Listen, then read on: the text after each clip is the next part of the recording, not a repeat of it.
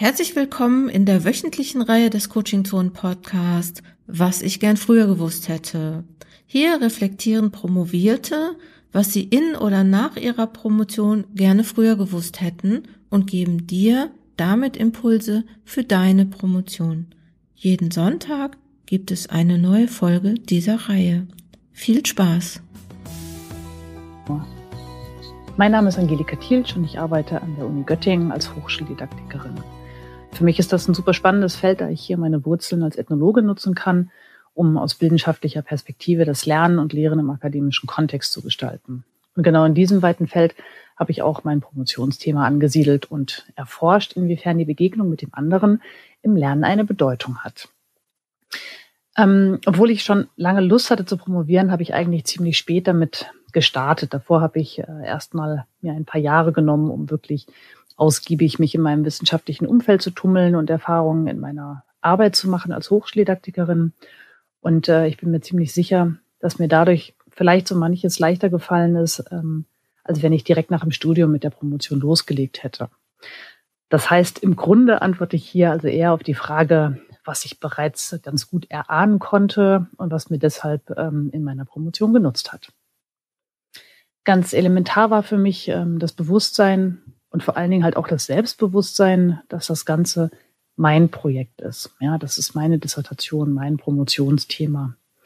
Und so habe ich halt meine Dis letzten Endes auch geplant. Ich habe mir vorab genauer angeschaut, ähm, was damit alles zusammenhängt, äh, welche Prüfungsanforderungen ähm, beachtet werden müssen, was die Prüfungsordnung sagt. Ich habe mir einen Zeitplan gemacht, ähm, mir verschiedene Critical Friends an Bord geholt, äh, mit denen schon direkt zu Beginn so ein bisschen die Gedanken einfach mal zusammengebracht. Ich habe mit möglichen Betreuenden gesprochen und mir auch wirklich sehr intensiv ein paar Wochen ähm, Zeit genommen, um an einem Exposé zu arbeiten, das ähm, nicht nur mein Thema gut greifen konnte, sondern mir vor allen Dingen auch für den gesamten Prozess eine Orientierung geben sollte. Denn nochmal zur Erinnerung, ich habe das Ganze ja parallel zu meiner vollen Stelle in der ähm, HD gemacht und ich musste da einfach ein bisschen gucken, wie kriege ich das überhaupt hin oder ist das überhaupt gut für mich hinzukriegen. Genau, und dieses Exposé hat mir ähm, so beispielsweise auch für die ähm, zeitliche Orga wirklich eine gute Orientierung gegeben. Ich wusste beispielsweise ähm, natürlich, dass meine Arbeit an der DIS und die Arbeiten der Hochschuldidaktik sich manchmal gegenseitig ein bisschen ähm, die Zeit rauben wollen würden. Und ich habe versucht abzuschätzen, wann genau das vielleicht mehr der Fall sein würde und wo ich halt ähm, auch einfach bewusst dann sagen konnte, okay, ich setze jetzt mal das eine an die erste Stelle und mal eben auch das andere. Und natürlich gab es dazwischen immer unvorhergesehene ähm, Sachen, Projekte, die dazwischen gekommen sind oder irgendwelche anderen Punkte, mit denen man nicht hat rechnen können. Aber auf Basis der Berufs- und aber auch Publikationserfahrung, die ich hatte, habe ich mir ähm, für ziemlich viele Sachen ganz gute Puffer eingebaut und habe die auch wirklich dann nutzen können. Und ich glaube, was, was mir da im, im Rückblick einfach noch sehr bewusst ist, ist, dass ich diese Puffer halt genutzt habe, ohne mich dabei schlecht zu fühlen. Ja, also es war nicht dieses sich permanent ein schlechtes Gewissen machen mit, oh Gott, jetzt hast du das nicht geschafft, sondern einfach zu wissen, so, hm, das gehört einfach mit dazu, dass es da manchmal ähm, zu irgendwelchen Hürden kommt. Genau, und zu diesem ganzen ähm, bewusst und selbstbewusst in diese ähm, Planungsphase reingehen und halt das ganze Projekt auch durchführen, gehörte für mich beispielsweise auch, dass ich ähm, das Zusammendenken, das äh, Kontakt halten mit meinen Betreuerinnen und Betreuern mehr oder weniger auch für mich selbst mit organisiert habe. Ja, also ich bin da sehr proaktiv vorgegangen. Ich habe da ähm, besonders im letzten Jahr, ähm, also vor der Abgabe und in der Vorbereitung der Disputation, habe ich wirklich immer wieder auch äh, Termine mit allen versucht zu vereinbaren, einfach geguckt, inwiefern ähm, da halt Sachen vordiskutiert, mitgedacht, ähm, zusammengebracht werden können, damit ich auch eine Sicherheit habe, dass ich halt gut das Ganze für mich ähm, in dem von mir gehofften Zeitfenster irgendwie zu Ende führen kann. Und was ich spannend fand, war, dass es nicht nur mir Sicherheit gegeben hat, sondern auch für meine Doktoreltern und auch für ähm, das äh, Komitee insgesamt halt einfach eine Hilfe war, wie sie mir hinterher gesagt haben. Ja, sie wussten, sie konnten sich auf das Inhaltliche verlassen und mussten sich halt um die ganzen organisatorischen Punkte mit Studienbüchern und ähm, Raumorganisation für die Disputation und sowas alles, da musste sie sich halt nicht drum kümmern. Was will ich damit eigentlich sagen? Ähm, ich glaube, dass ein bisschen Vorerfahrung im eigenen wissenschaftlichen Feld und in der eigenen Fachcommunity und aber vor allen Dingen halt auch ähm, auf der Stelle, die man vielleicht parallel innehat, dass das wirklich sehr, sehr gut dabei helfen kann, um sich bewusst und äh, selbstbewusst in diesen Prozess des Promovierens zu begeben. Also mir hat es jedenfalls wirklich sehr geholfen, um meine das ähm, als ein Projekt von mir und für mich zu verstehen und zu gestalten und es aber ebenso halt auch ähm, als ein Projekt im Austausch mit anderen ähm, anzulegen und das auch zu nutzen und äh, davon, wie ich glaube, auch wirklich hinterher noch mal ganz arg zu profitieren. Mein Name ist Olaf Barz. Ich bin Geschäftsführer der Stiftung Akkreditierungsrat, habe in den frühen Nullerjahren promoviert in Geschichte. Ja, was hätte ich gerne vorher gewusst? Ich hätte vorher gerne mehr über mich selbst gewusst und wie ich arbeite und welche Fallstricke darin liegen, wenn ich so arbeite, wie ich es äh, ja, im Naturzustand gewissermaßen mache, ohne meine Arbeit vorher zu strukturieren. Ich habe über mich gelernt, dass ich erst ähm, von alleine jedenfalls im Laufe des Tages in Schwung komme. Das heißt, viele Stunden gingen dabei herum, in Schwung zu kommen. Da hätte ich, das hätte ich gern vorher gewusst und etwas dagegen unternommen. Inzwischen kann ich ähm, besser damit umgehen. Ich hätte auch gerne vorher gewusst, wie lange es, jedenfalls für mich, wir sind ja alle anders, aber für mich hat es doch viel länger als erwartet gedauert aus den Befunden, die ich hatte, den ganzen Notizen und Recherchen und ähm, Quellenstudien und äh, all dem, äh, einen konzisen Text zu machen. Eine Dissertation ist ja am Ende ein Text. Äh, jedenfalls in äh, den Geistessozial- und Kulturwissenschaften, die Kollegen aus der äh, Mathematik und Naturwissenschaft, die reden ja vom äh, Zusammenschreiben. Ähm, wobei auch das ist Arbeit, ähm, die ich schon ein paar Mal gesehen habe, wie sie unterschätzt wurde. Ähm, aber in den äh, textlastigeren äh, Wissenschaften äh, definitiv ähm, ist das ein großer Posten und ähm, ich hätte gern eben vorher gewusst, wie groß dieser Posten äh, wirklich ist, wie oft lange man auch doch noch mal am Text feilt, bis er gut klingt, zumindest in den eigenen Augen und ähm, deswegen wenn ich das gewusst hätte, hätte ich äh, sehr viel früher angefangen, äh, schon mal Texte zu schreiben. Also fertige oder fertig wirkende Texte. Das wäre insofern ein Rat von mir, so früh wie möglich in die wirklich konkrete Produktion des abzugebenden Textes kapitelweise einzusteigen. So, vielen Dank fürs Zuhören. Viel Erfolg bei allen äh, Qualifikationsarbeiten, die da so anstehen mögen. Tschüss. Mein Name ist Annika Hampel und ich bin Geschäftsführerin des Afrika-Zentrums für transregionale Forschung an der Universität Freiburg. Dieses Institut ist ein Kompetenzzentrum für den Austausch mit Afrika in Wissenschaft und Gesellschaft. Promoviert habe ich im Bereich der auswärtigen Kultur- und Bildungspolitik. Meine Forschung setzt sich auseinander mit Kooperationen zwischen Partnern des sogenannten globalen Nordens und des globalen Südens in Kultur und Wissenschaft. Meine Forschung wurde mehrfach ausgezeichnet und damit komme ich gleich zu meinem ersten Tipp. Ich hätte gern vor meiner Promotion gewusst, dass es in meinem Fach Preise bzw. Auszeichnungen für besonders gelungene Dissertationen gibt. Denn dann hätte ich mir überlegt, ob ich meine Dissertation statt in der deutschen Sprache in Englisch verfasse. So hätte ich nämlich gleich einen größeren Zugang zu diesen Preisausschreibungen gehabt. Also bewerben Sie sich unbedingt auf Preise und Auszeichnungen für Doktorarbeiten, wenn es diese in Ihrem Fach gibt. Das bringt enorme Sichtbarkeit im Fachbereich und kann ein echter Karrierebooster sein. Auch hätte ich gern früher gewusst, dass ich den Theorieteil meiner Arbeit von Anfang an ganz eng an meiner Forschungsfrage ausrichten muss. Ich habe sehr viel und sehr breit gelesen für meinen Theorieteil und am Ende diesen Teil enorm komprimieren müssen. Wenn ich gewusst hätte, welche tollen Seminarangebote und Coaching es zur Unterstützung von Promovierenden gibt, dann hätte ich diese sehr viel früher in Anspruch genommen. Nicht nur aufgrund der Inhalte, die dort vermittelt werden, sondern vor allem auch, weil man hier Gleichgesinnte trifft. Wie beispielsweise bei Thesis, das deutschlandweite Netzwerk für Promovierende und Promovierte. Netzwerk als Stichwort bringt mich zu meinem nächsten Tipp. Vernetzen Sie sich während der Promotion so viel und so oft Sie können. Mit Gleichgesinnten, mit Wissenschaftlerinnen und Praktikerinnen in Ihrem Bereich. Diese Kontakte können später Gold wert sein, beispielsweise bei der Jobsuche. Die Finanzierung ist sicher der häufigste Knackpunkt, wenn man promovieren möchte. Ich hatte auch keine gesicherte Finanzierung, aber ich habe mich an Mahatma Gandhis Zitat Find purpose, the means will follow gehalten und siehe da, auf einmal war ein Weg gefunden. Was ich sagen will, wenn Sie die Promotion wirklich wollen, glaube ich, dass es auch eine Lösung geben wird für die Finanzierung dieser besonderen Zeit in Ihrem Leben.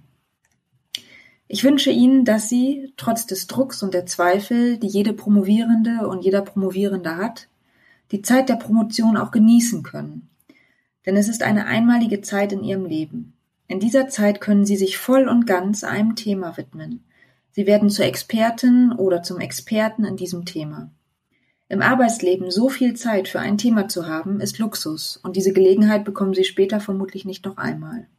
In diesem Sinne viel Spaß und Muße beim Forschen und Schreiben.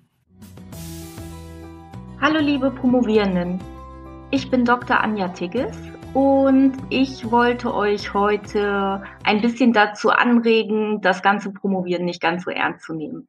Ich habe selber in der Soziologie promoviert. Ich bin 2007 fertig geworden und seitdem arbeite ich als Wissenschaftslektorin. Das bedeutet, ich helfe Promovierenden beim Verfassen ihrer Dissertation beziehungsweise ich lektoriere Dissertation. Ja, was ich gerne vorher gewusst hätte, also während meines Promotionsprozesses, ist, dass man das Ganze nicht so ernst nehmen sollte. Ich hatte früher mehrere äh, Kolleginnen, die mich total verunsichert haben. Eine zum Beispiel hat immer gesagt, man dürfe während des ganzen Promotionsprozesses auf keinen Fall Krimis oder Zeitschriften lesen. Das wäre alles vergeudete Zeit. Man müsse sich die ganze Zeit mit Fachliteratur beschäftigen. Eine andere hat äh, es geschafft, sich einen Vitamin D-Mangel zuzulegen, indem sie die letzten Monate vor der Abgabe in ihrem Büro übernachtet hat. Kein Witz. Ähm, also ihr seht, äh, der Hysterie im Promotionsprozess ist eigentlich keine Grenze gesetzt. Es hat sich aber, ich habe mich sehr, sehr verunsichern lassen und habe immer hinterfragt, oh mein Gott, ja, mache ich nicht genug. Jetzt äh, habe ich wieder ein Computerspiel gespielt, drei Stunden lang. Oh mein Gott, was hätte ich alles in der Zeit schaffen können? Ähm, die anderen sind viel besser als ich. Die anderen lesen nur Fachliteratur. Ich bin so schlecht. Ich bin für die wissenschaftlich mit nicht berufen. Ich habe mich wirklich fertig gemacht und das hat ja auch mehrere Jahre gedauert. Das bedeutet, ich hatte reichlich Zeit, mich fertig zu machen und minderwertig zu fühlen, bis ich irgendwann mal auf den Trichter gekommen bin, dass das totaler Quatsch ist. Ich habe mir dann eine Freundin gesucht, die mit mir promoviert hat und habe mich mit der zusammengetan und wir haben uns, ich nenne das jetzt mal ganz salopp, eine Leck mich am Arsch Einstellung angewöhnt, nämlich ganz pragmatisch an die Dis ranzugehen, zu schreiben, so viel wir schaffen.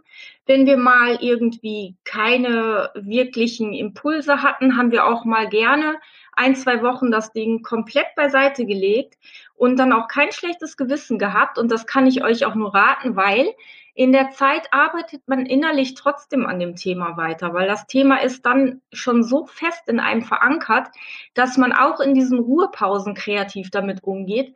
Und wenn man dann nach einigen, einigem Abstand wieder auf das Ding guckt, auf die Disk guckt, fallen einem ganz andere Dinge ein. Also nehmt euch Zeit, lasst euch von anderen, die das alles sehr ernst nehmen, nicht verrückt machen geht pragmatisch mit der Sache rum und gönnt euch wirklich viele schöne Dinge, weil die Promotionszeit ist ganz stressig und zieht sich über mehrere Jahre hin. Und das, was man wirklich tun sollte, ist sich was Gutes tun, zwischendurch weiß ich nicht, immer mal Freizeiten gönnen, chillen, Kaffee trinken, ähm, sich leckere äh, Kekse neben den Rechner stellen, also nicht zu viele, sonst wird man fett, äh, kann auch passieren während der Promotionszeit. Aber äh, ihr wisst schon, was ich meine. Ähm, empfehlen kann ich auch immer Sport. Und zwar möglichst Ausdauersport, weil die ganzen Stresshormone werden da super abgebaut. Beziehungsweise, wenn ihr da Spaß dran habt, Yoga. Das finde ich auch super. Also vernachlässigt auf keinen Fall eure Freundschaften und den Sport. Kann ich nur im Nachhinein sehr empfehlen. Und macht euch bitte nicht verrückt. In äh, der Promotion wird alles nur mit Wasser äh, gekocht. Und ähm, alles sind Menschen und die Gutachtenden sind in der Regel auf eurer Seite und möchten, dass ihr gute Noten bekommt. Geht immer davon aus, dass die Leute auf eurer Seite sind. Ja, das war's eigentlich schon, was mir jetzt einfällt. Also ich möchte euch wirklich beruhigen. Auch äh, dieses Phänomen, dass man selber beim Schreiben denkt, das ist alles ein Fall für die Mülltonne. Ähm, das ist komplett normal. Das hatte ich früher selber auch. Und ich stelle immer wieder fest, wenn ich Promovieren habe, deren äh, das ich lektoriere, dass denen das genauso geht. In der Regel geht es jedem und jeder so, dass die Person denkt, oh mein Gott, ich kann das alles nicht, ich kann nicht schreiben, mir fällt nichts Vernünftiges ein, die anderen sind viel besser als ich und so weiter. Das ist ganz normal und sollte euch irgendwann gar nicht mehr interessieren. Ich selber dachte, äh, das Ding, was ich hinterher abgegeben habe, das ist eigentlich wirklich ein Fall für die Mülltonne. Ich werde mich total blamieren. Hat sich dann rausgestellt, meine Doktormutter hat das Gegenteilige gedacht und ich habe ein Summa Cum Laude für gekriegt. Also, macht euch keinen Stress. Ich wünsche euch ganz, ganz viel Spaß und Energie für euren Promotionsprozess. Ihr werdet das alles gut schaukeln, ähm, bin ich mir ganz sicher. Sucht euch am besten irgendjemanden, äh, mit dem ihr zusammenarbeiten könnt, dem ihr auch mal eure Texte geben könnt, vertrauensvoll und der euch Feedback gibt und dann wird das alles überhaupt kein Problem werden. Wie gesagt, alles wird gut. Tschüss! Hallo, mein Name ist Isabel Steinhardt und ich freue mich sehr, heute bei diesem Podcast dabei sein zu dürfen. Ich bin Postdoc in der Soziologie an der Universität Kassel mit den Schwerpunkten Hochschulforschung und Bildungssoziologie. Mit der Hochschulforschung bin ich schon sehr nahe an dem Thema von, wie funktioniert Hochschule, wie funktioniert Promotion. Und trotzdem wusste ich ganz viele Dinge nicht, die ich gerne gewusst hätte. Zwei Dinge möchte ich heute rausgreifen. Das erste ist, darüber zu sprechen, wie das System eigentlich funktioniert und wie viel unglaublich viele implizite Regeln und Normen im Wissenschaftssystem eigentlich zu finden sind. Hier muss ich ein bisschen ausholen. Ich selbst habe nämlich nicht auf einer Promotionsstelle promoviert, also einer Landesstelle oder Drittmittelstelle, sondern neben Verwaltungstätigkeiten in der Hochschule.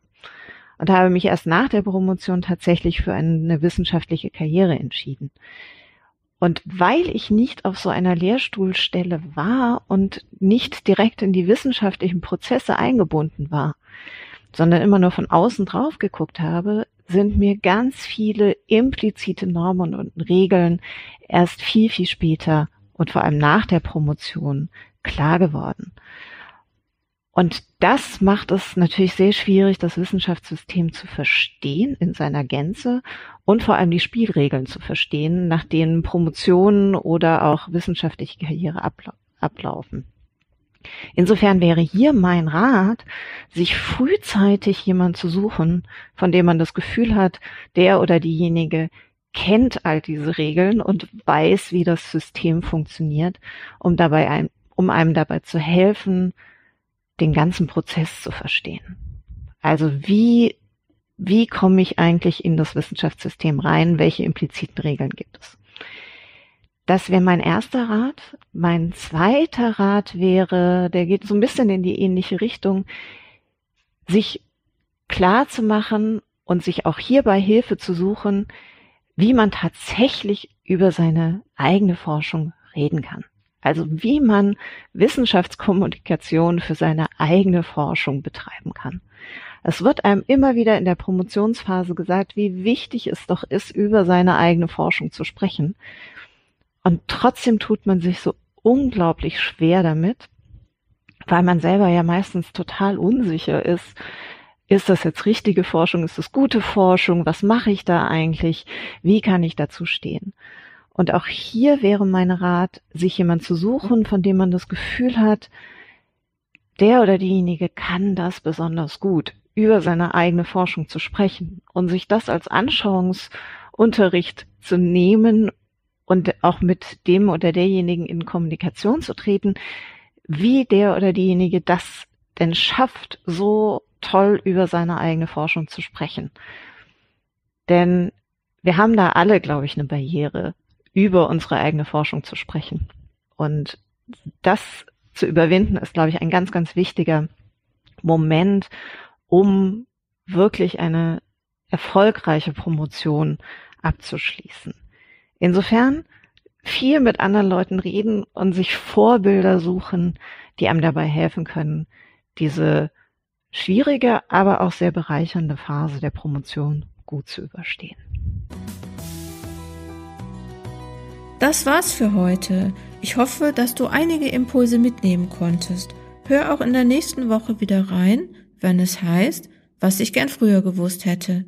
Immer sonntags im Coaching Zone Podcast. In der Zwischenzeit kannst du gerne im Blog vorbeischauen, den Newsletter abonnieren oder uns auf unseren Social Media Kanälen besuchen. Komm gut voran, deine Jutta Wergen.